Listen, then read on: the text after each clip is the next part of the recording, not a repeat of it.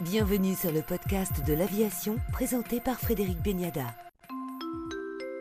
Aujourd'hui, dans le podcast de l'aviation, nous parlons aviation d'affaires, FBO, maintenant c'est école de pilotage. Invité Charles Claire, président de Claire Group. Bonjour Charles Claire. Bonjour. Qui est Charles Claire d'abord?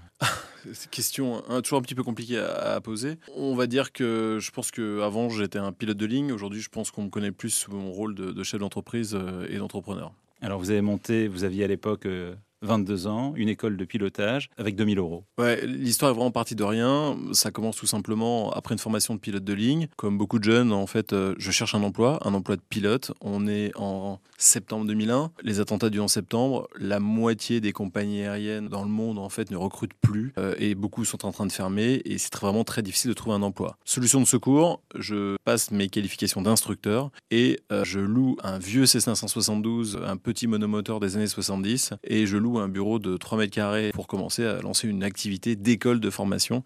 Et l'histoire commença comme ça.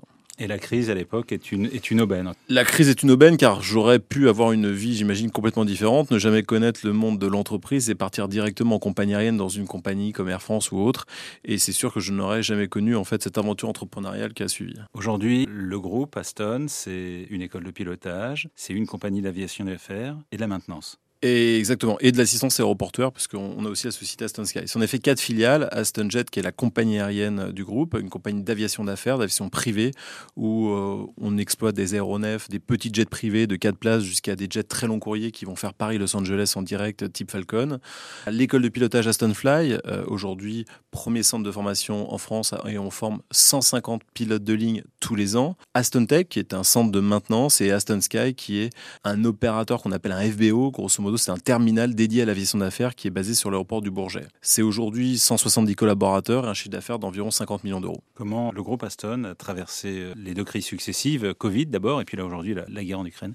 La, crise Covid, euh, on, l'a subi comme un petit peu tous les opérateurs. Euh, on a eu une chance dans le groupe, c'est que l'une de nos filiales, en particulier la filiale Aston Jet, a très vite été repérée en fait et a travaillé pour différentes organisations gouvernementales dans le but d'assurer en fait un pont aérien entre la France et la Chine. Donc en fait, on a apporté une grosse partie du matériel médical qui nous a permis de conserver une activité certes parallèle à celle de l'aviation d'affaires usuelle, mais qui nous a permis d'affréter un certain nombre de 747 pour apporter ce matériel médical. Notamment, voilà, c'était de la livraison de masques essentiellement au début. C'était de la livraison de masques, mais on n'a pas fait, on n'a pas transporté que des masques, mais oui, principalement de la livraison de masques à un moment où euh, tout le monde en avait vraiment le plus besoin. Et pendant la crise, finalement, un secteur qui s'en sortait plutôt bien, c'est l'aviation d'affaires. Alors, pas immédiatement pendant la crise, c'est surtout à la fin de la crise. Pourquoi? Puisque on va dire que la plupart des compagnies aériennes régulières n'ont pas remis complètement en service en fait leur ligne. Vous regardez une destination comme Rome, avant Covid en 2019, vous aviez à peu près 4 ou 5 rotations par jour entre Paris et Rome, alors qu'aujourd'hui encore, euh, vous n'en avez plus que deux. Donc pour tout chef d'entreprise, pour tout entrepreneur, euh, pour euh, toute personne en fait qui avait besoin de faire un rendez-vous d'une heure à Rome, en fait, vous étiez obligé d'y rester une journée complète, voire passer une nuit à repartir. C'est là que l'aviation d'affaires s'est mis en fait à être démocratisé, on va dire, par un certain nombre de personnes. Et beaucoup de gens y ont goûté au début un petit peu euh, bah, par euh, obligation, dans un contexte de, travail, et finalement y ont pris goût et qui ont découvert en fait le fabuleux pragmatisme en fait d'un avion d'affaires qui n'est pas du tout et pas forcément en fait un mode de transport absolument luxueux, mais ça peut aussi être quelque chose de, très fonctionnel. Qu'est-ce qui tire le groupe aujourd'hui? C'est marrant parce que cette question, je pense que j'aurais eu différentes réponses en fait dans les 18 dernières années. Euh, aujourd'hui, l'aviation d'affaires, c'est-à-dire aujourd'hui Aston Sky, Aston Jet tire vraiment le groupe. C'est assez logique. Aston Fly était un petit peu en retrait ces dernières années. On était complet dans les formations pilotes jusqu'en mars, juin en fait 2020. Et à partir de cette période-là, l'interruption brutale des embauches de toutes les compagnies aériennes ont naturellement réduit la demande de formation de, de pilotes de ligne. Mais je pense qu'on est vraiment en train d'en sortir. Aujourd'hui, l'aviation d'affaires donc se porte très bien. L'aviation d'affaires se porte très très bien. On mesure une activité en fait de l'ordre de 30 à 35% euh, supérieure à celle euh, qui précédait en fait la période Covid.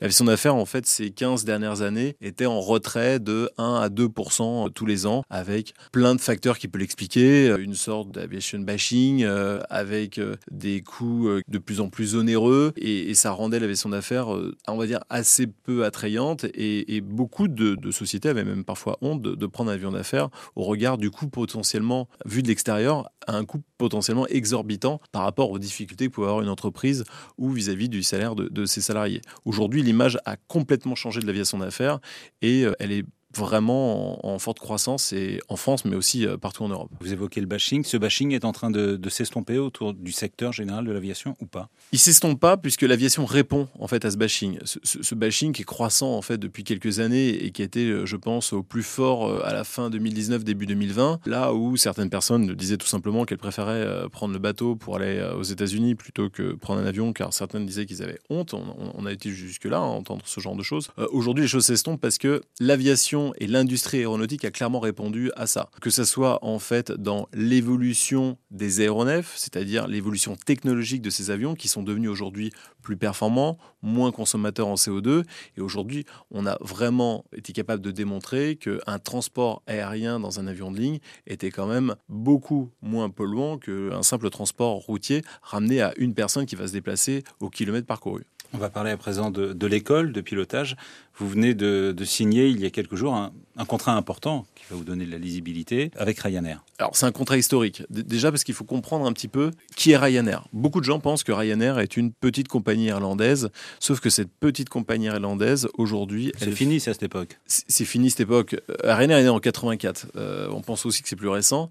Aujourd'hui cette compagnie irlandaise réalise 2800 vols quotidiens, quand à titre de comparaison, si on prend ce que fait par exemple Air France aujourd'hui, Air France fait 800 vols quotidiens et EasyJet en fait 1300. On est face à un mastodon qui a pour objectif de transporter jusqu'à 226 millions de passagers en, 2026 et qui est en train de, qui a passé le cap des 500 aéronefs et qui va vers les 600 aéronefs. Aujourd'hui, Ryanair est la quatrième compagnie mondiale en termes de nombre de passagers transportés et elle va chercher la troisième place, clairement. Donc en effet, Aston Fly, après euh, de très longs audits, de très longs échanges, de très longues certifications qui ont duré euh, plus d'un an, est maintenant le partenaire exclusif pour la France pour la formation de ces pilotes Ryanair, c'est-à-dire pour le recrutement dans sa globalité. C'est une opportunité qui est accessible en fait à chacun, puisqu'il suffit de réaliser une évaluation, il faut avoir 10, 17 ans, il faut avoir un baccalauréat et n'importe qui peut réaliser cette évaluation. En réalisant cette évaluation, cette évaluation donne accès à une formation qui va durer deux ans, qui garantit un poste chez Ryanair. C'était pas plus simple de, et moins cher, surtout jusqu'à présent, de le faire à l'étranger. La France était considérée comme chère au niveau des écoles de pilotage. Alors, la France est toujours un pays cher en fait pour la formation au pilotage. Maintenant, elle apporte un certain nombre de qualités. Et c'est aujourd'hui, Ryanair avait d'autres partenaires en Europe, avait deux autres partenaires en Europe, avec des formations bien moins onéreuses, mais à qui elle a confié que la formation de quelques pilotes dans le cadre d'un projet de lancement. Aujourd'hui, le contrat que Ryanair a réalisé avec Aston Fly est vraiment vraiment un contrat qui est fait pour lancer une formation en croisière, pour former 500 pilotes en France et avec la capacité pour Aston Fly de former aussi à terme, d'ici 12 à 24 mois, des pilotes dans, depuis des pays étrangers avec d'autres installations ailleurs. Mhm. Toutes ces formations se feront depuis l'aérodrome de, de Toussus-Noble en région parisienne. Alors aujourd'hui, en effet, notre base principale est à Toussus-Noble et on est en train de travailler sur donc d'autres bases à l'étranger pour permettre en fait euh, d'augmenter nos capacités de production parce qu'il est clair qu'aujourd'hui, on travaille avec des partenariats avec des tas d'autres compagnies aériennes européennes et les capacités de production vont vite être limitées par rapport à ce qu'on sait faire aujourd'hui avec Aston Fly et on va avoir besoin de s'étendre à l'étranger. Merci Charles Clay, euh, président directeur général du groupe Aston, pour le podcast de l'aviation. Merci.